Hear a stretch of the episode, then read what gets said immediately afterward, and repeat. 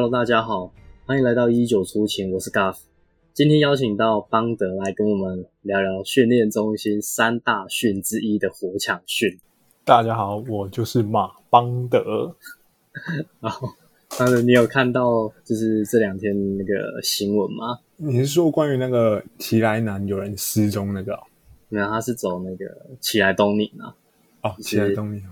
上一集我跟那个凯凯聊到三训嘛。嗯，刚好今天就这两天的新闻而已，就是要跟大家讲一下，他他这个事情是有一个女山友，她就是跟团网络团，嗯，然后走起来东宁的路线，啊，后来因为他的那个脚程比较慢，所以跟队伍脱队了，但他一个人就脱队，所以后来他好像有跟那个带队的人约好要在月行池汇合，然后要一起下车。结果后来就失联了，然后就是报案之后，好像搜索一天就有被找到，学长他们好像也有接触到那个失踪者。啊，据说在找到的地方距离原本的步道差了五百到六百米，听说他有滑落这样，但实际上的可能真的要等他明天或后天被吊挂出来才会知道。然后这个就是上一集跟那个凯凯聊到三艘。提到的就是登山可能会遇到山难的原因，尤其是像什么自主团啊，没有下载离线地图啊，或者是那种自己一个人走。这其实跟我们火抢训练就是差不多，就是团进团出，突进突啊，对啊，对对对，刚好今天主题不谋。那那个方德是我的同一个年特的同学，但是我们是隔壁班。所以我们遇到的会有一点不一样，但课纲上应该会大致上相同。我们刚一开始讲的就是训练中心的三大训之一，你大概讲一下三大训是？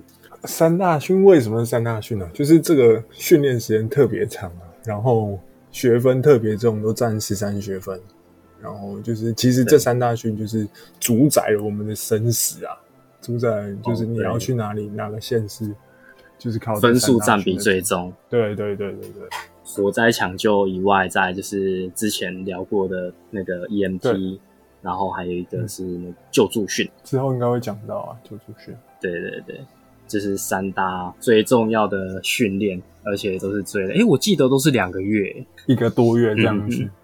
其实火抢就是因为它就全靠。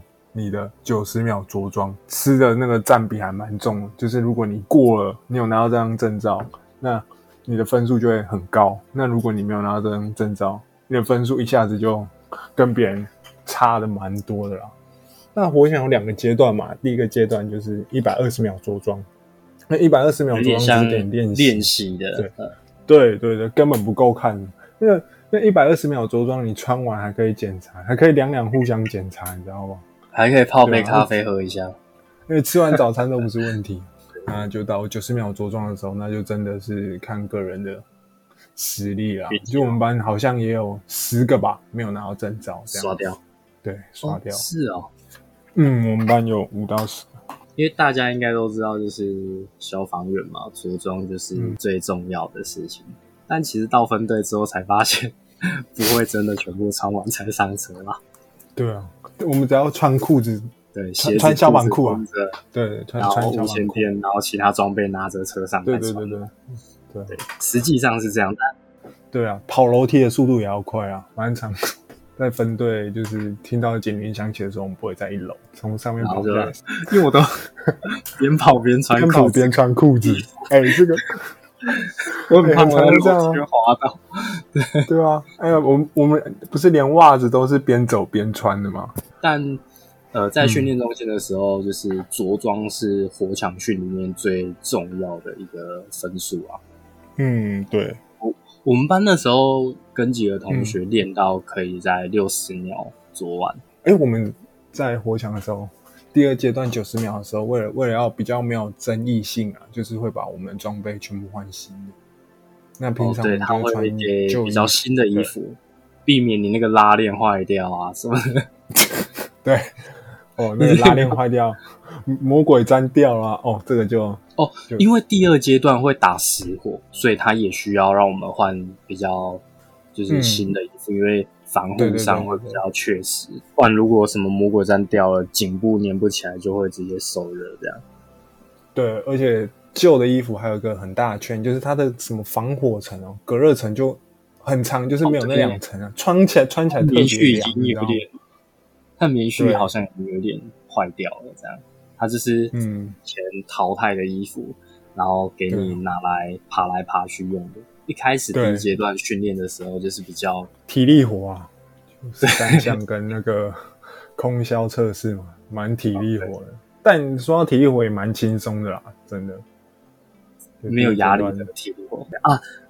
刚刚你说到那个火抢十三项，还有空气消耗测试，先讲一下什么是空气消耗测试好了。空气消耗测试，顾名思义就是我们在做，我们在火场里面会做重工作嘛。那我们要怎么样能让我们的气瓶的气能够运用到最大的限度？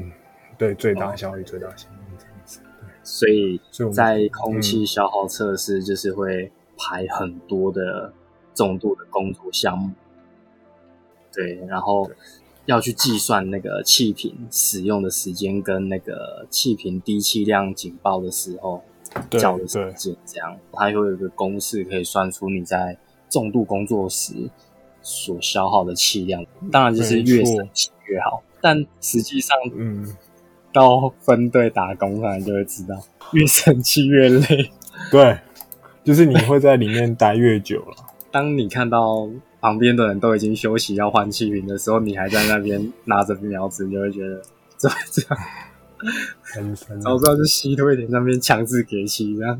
怕是多按几下。然后再来就是刚刚讲的，还有一个是十三项测试嘛。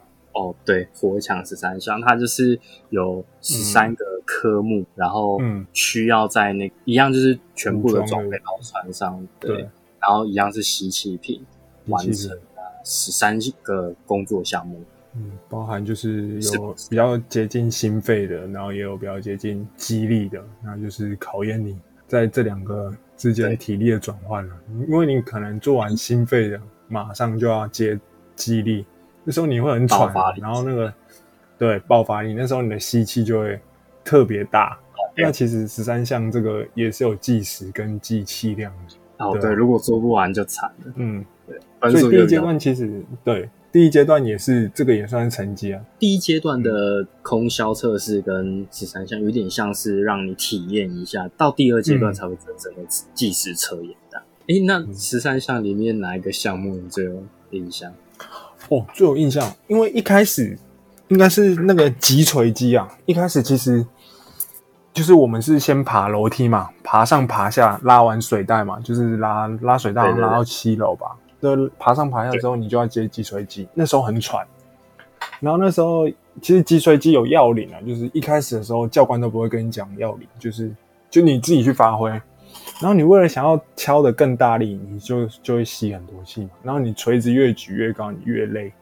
然后偏偏你锤子举得更高，对那个那个铁块根本就不会动啊。一两天过后吧，就才教官才说，其实这个是要靠什么重力加速度，就是你用晃，就是用晃的，用钟摆那种感觉。对对对，然后就是之后就真的比较省力啊，然后也比较省气，因为不会吸的比较大口。因为我们那时候都是先爬楼梯，再下来，再做脊椎，至少不会像刚开始一样很痛苦。我最有印象的是拉那个大轮胎，用绳子拉大轮胎，那个也是压很多工作完之后才在做的，但是觉得怎么走不完，那个绳子怎么长，然后那个大轮胎又磨在那个柏油路上啊，根本就拉不动，那时候已经力竭了。我们那时候班上其实有有女生嘛，然后女生我们记得我们水袋就是要爬楼梯爬到七楼，好像我记得要拉水袋嘛，就拉从一楼然后拉到七楼这样子。然后我们的班上那女生很小只，大概一百六十出头吧，就是勉强。我看拉水袋勉强过体检那种那种身高，然后看拉水袋我那时候是她的计计时员了，顺便就是因为我们做三项的时候，其实很怕，就是有人会突然发生什么事，所以旁边会跟着一个人，对，蛮极限的，蛮极限的，对。然后那又是一个女生，然后就是刚好过，她就是你整体看起来她的身体素质，其实在消防队里其实不是很好，对。然后瘦瘦小小的，然后你就看她拉那个水袋，哇，用全身的力气把那个水袋。捆在身上，然后用身体力量往后拉。我那时候计时计到心里澎湃，你知道吗？心里那哎，那这太澎湃，你就觉得哇，一个女生能爆发出这种力量，虽然算是她是真的没做完啊，但是你就觉得哇，这个精神勇气可嘉。哎，那我问一下，如果没有拿到牌的话，是之后下单位分发之后再回去拿吗？对。就下单位的时候，我们不是有时候在上课的时候，就会看到学长会拖着推车，然后来那边。哦，对对，也是有其他的班队对，就是学长都会拖着推着，穿着自己的消防衣啊。就是如果用他们自己的消防衣去考那九十秒，他们可能又更熟悉，因为毕竟那是自己的装备。然后我们每天都要检查，每天都要摸的，一定对他们来讲可能熟悉很多，就比较容易过关这样子。然后我我觉得。活墙最重要的就是要活活着走出来嘛，所以我印象比较深刻的是生存的那一个阶段，就是第二阶段。在对我们不是在 T one 吗？T one 做一些生存训练啊什么的，就会有很多的状况处置嘛，包括就是会盐水袋射出啊，然后嗯，像一开始进去就是你要交你的 pass key 嘛。就是那个管制管制名牌，然后的那个我们的那个救命器就会做动，你那个钥匙对它就会开始响。如果你停二十四秒、二十三秒没有动的话，它就会开始叫，越来越大声。嗯，就是我觉得入室管制这件事情，其实好像是火墙里面一个很重要的事事情。所以我们现在不是还是都要回去受那个生存训吗？就是我们现实都还是会。排生存训的时间。哎，兄弟，说到这个，那你还记得火场的那个四大情境吗？就是什么空间迷失嘛？对，然后呃，缠绕，缠绕，还有一个坠落，嗯，对，坠落。但后来发现真的是会发生，就是下分队之后看到很多场所，才觉得原来这些事情是会发生。就是你你下分队之后，你会去那个组合训练啊，或是很多抢救演练啊，对，组合训练、抢救演练这些，我们都会去逛工厂嘛。那逛工厂的时候，其实就会发现，其实我们辖内工厂里面可能有电梯井啊，啊，然后可能又是因为老旧，然后电线也有外漏啊，然后又看到上面的轻钢架一层一层的，然后一个一个货柜摆满东西，你就不都不知道。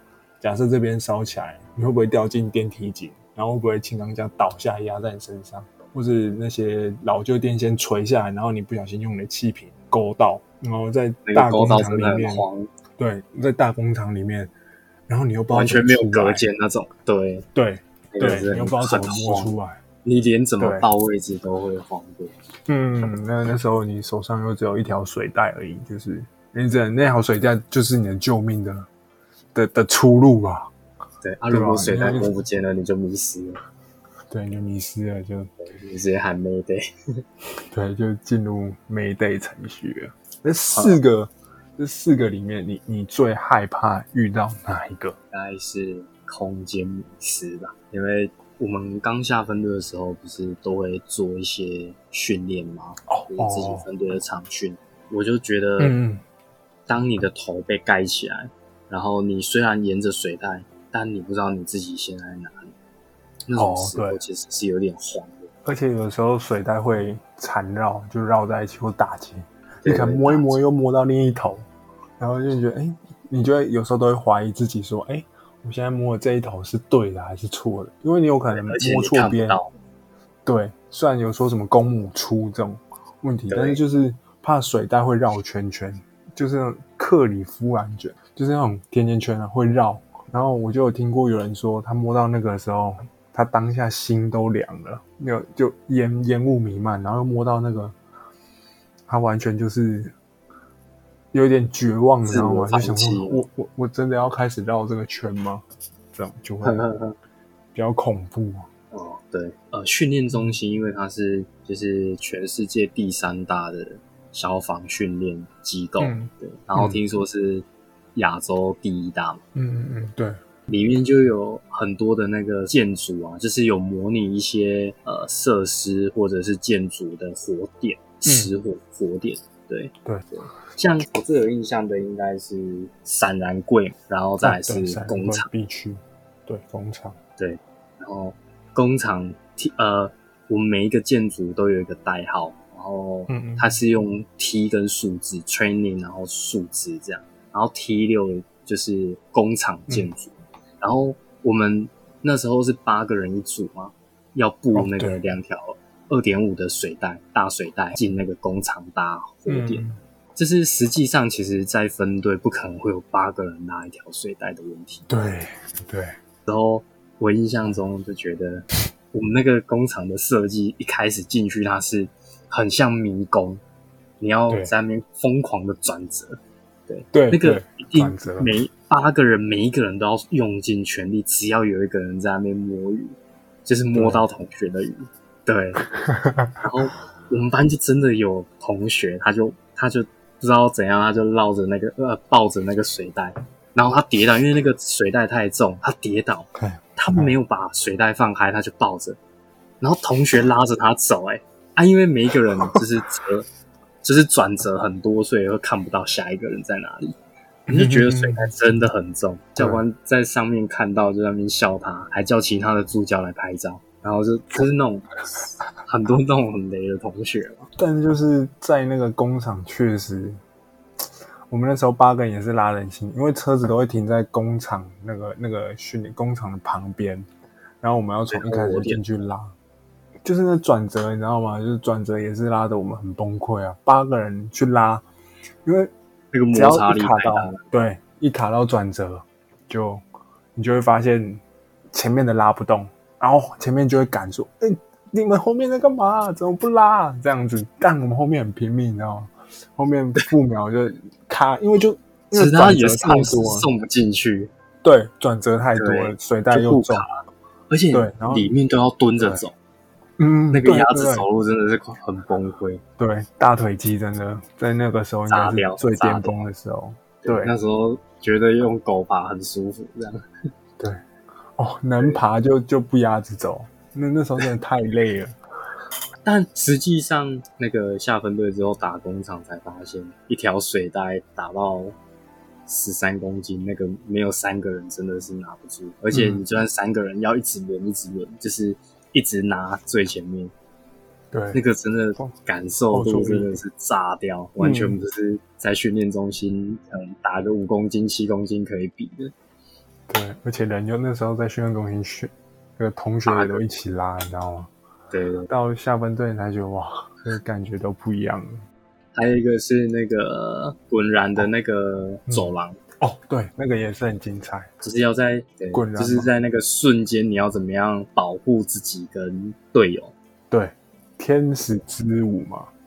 对对对，但我觉得遇到的人可能都不在，所以你只能用最大的幸运去做这件事情。这个时候，我一定要讲一下，我们班有同学啊，就是这个时候。通常遇到 Angel Dance 就是要用水雾保护自己，水雾朝上覆盖自己跟队友。对，那个时候我们有个同学，就是他们两个是叠在一起的，就是你就当那滚燃发生的时候，然后他们就叠在一起，然后换这时候就换我们这边的教官笑着拍照，知道吗？你们在干嘛？叠在一起干嘛？但是叠在一起，你就会觉得他们两个很像在互卡，你知道吗？前进也不得，后退不得，主要 是也是很有趣啊。每每一个东西就是都有一个 SOP，教官也就是尽量把正确的观念教给那个同学。但对每一个人就是吸吸收的速度就有差嘛。像我就记得我们班在最后测验团测的时候，嗯嗯，有同学他提前布线到最顶楼了。要开水雾，结果他调到流量那一个，然后他那边看了很久，他好像就不会这么调。但那个同学就是很雷，他不管什么训都爱雷同学，所以大家就觉得，然后我们就觉得，呃，你要把它摆在那个超车的司机的位置吗？放水是最重要的吗？对，放水你不可能把它放在那里。那那个梯间布线，你让他去梯间布线，你放心吗？最后我们只能让他在苗子，结果苗子他连一个苗子怎么调流量跟。水雾跟水柱，他没他不会跳，然后教官超抓狂，就直接扒他头这样，扒他头盔啊！就是说，这个你到现在还不会？确实，那我们也只能包容跟去教导啊，就是期望 他能在上分队之后，学长就是好好的指导他，不然这个当苗子手，然后进进工厂或者进住宅，然后你却叫你用水护防护或者用水柱攻击的时候。你还调错，那就那就比较印象中还有瓦斯桶小货车嘛，哦，一个户外的火点，嗯，水雾防护，然后到很接近之后，有一个人要去关，对，就是把它移除嘛，对，但是对吧？然后我们都在想，到底谁要去当把那个瓦斯桶移除或是关闭那个人？对，但这个地方跟火灾学就有关系。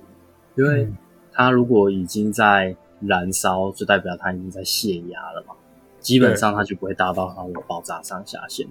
哦，对，所以应该是不太会爆，只是它就是一直在烧，一直在烧啊。关掉。但是我们就一直靠近，就是就是要碰那个也是需要有一点勇气，就 就它火在那边喷啊。你们还要打什么火点比较有印象的吗？其实我蛮有印象，其实都在做生存这一块啊。比如说教官会关你气瓶这种的，哦，对，然后你就会爬到一半突然气瓶完全没气，没气，因为教官都会布置场场地，对，然后都会弄一些陷阱什么的，也不是说陷阱啊，就是一些指导啊。那我我还记得很清楚，就是我被缠绕住，被气瓶被卡住，被缠绕，教官还关气瓶。然后这个时候，全部状况一起来，然后就觉得当下你就观众朋友可能很难去意识到什么叫完全吸不到气，你就是可以，就是感觉很差啊。然后那时候你又很慌，因为你被缠绕，你进退不得，手手也，而且我们穿上装备之后，其实活动度手感很差。手感很差，而且活动度会变差，你会很难摸到那个开关。对，然后你会觉得摸到你会感受不出来它是开关。对，当你开一点点的时候，你又会怀疑自己。然后那一次我就记得我没有关紧，然后我就一直在怀疑自己，你知道吗？就是我到底开这边是对还是错？但后来这个问题我也得到解答，就是右边就是关了，就是你只要往右边就是关，然后往左边就是开。是，真的是训有训练，对。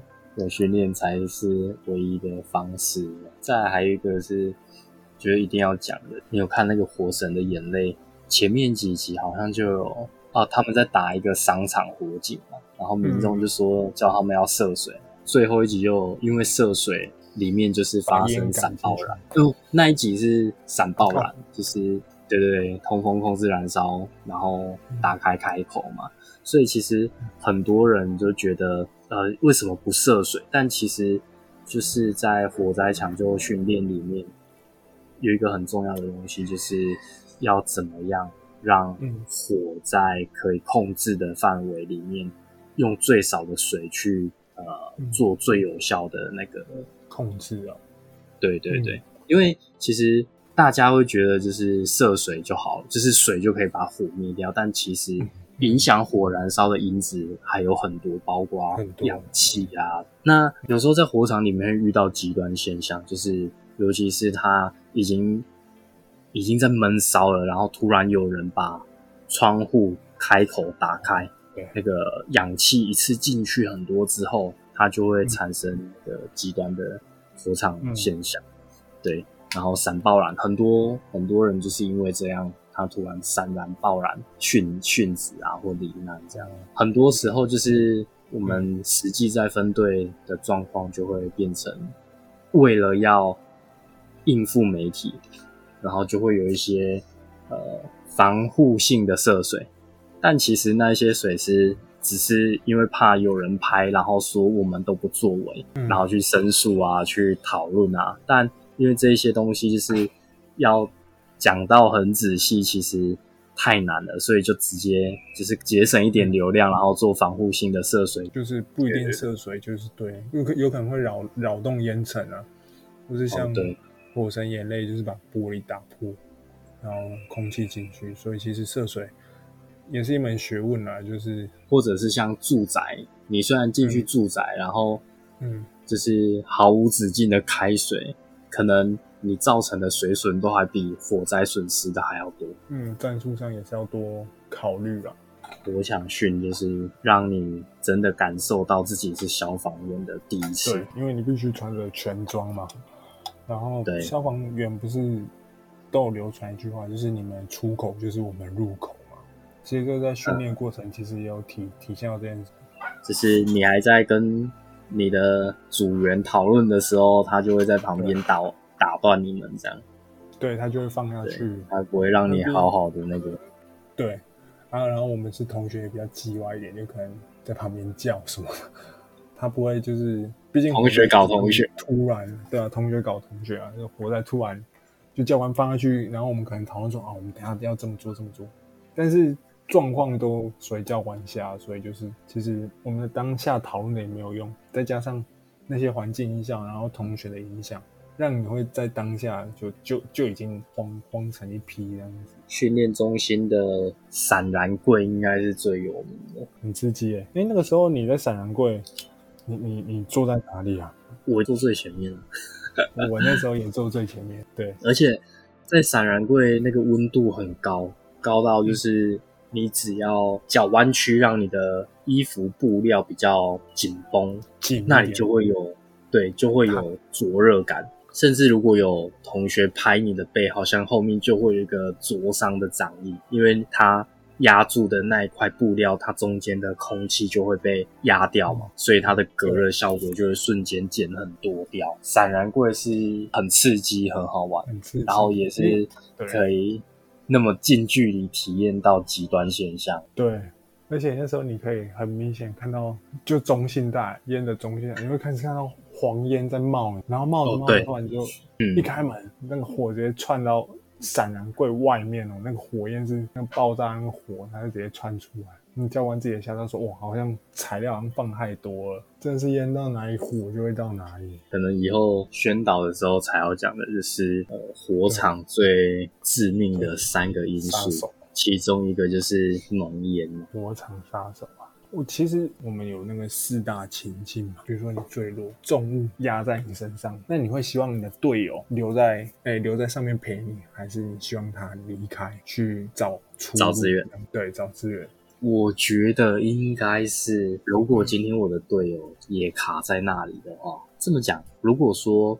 他卡在那里，可能他要移动什么都不太可能的嘛，甚至他有可能已经受伤。嗯，那喊 Mayday 之后，如果你把它放在那里，其实他生存的几率是不是更低一点？因为外面的人要进来要找到他，其实要找要花更多的时间。但如果他旁边还有一个可以活动，或者是可以呼喊帮忙的人，那是不是那个 RIT 进来要搜救的时候？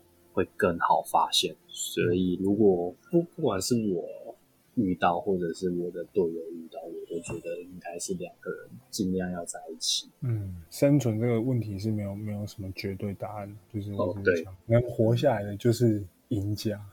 这火场就是这么现实，这么这么残酷。我想就是多想啊，然后经验，就是这些训练都是为了要避免遇到之前的。对啊，殉职的学长遇过的事情。嗯，对，其实，在训练中心，教官也都会拿一些之前学长的经验案例、案例来跟我们分享，就希望我们不要遇到这些事。那遇到时候，我们该怎么做？好，谢谢邦德来跟我们聊他的火抢训练课程，然后希望下次还有机会可以邀请你来跟我们聊聊其他的事情、其他的课程。如果大家有什么建议，或者是想要了解更多不一样消防员的生活的话，可以直接在下面的评论区留言，或者是可以直接到一九出勤的 Instagram 上面留言，网址放在频道的首页。那我们大家有机会再找其他的学长姐来分享，大家下次 p a r k a s 上见，拜拜。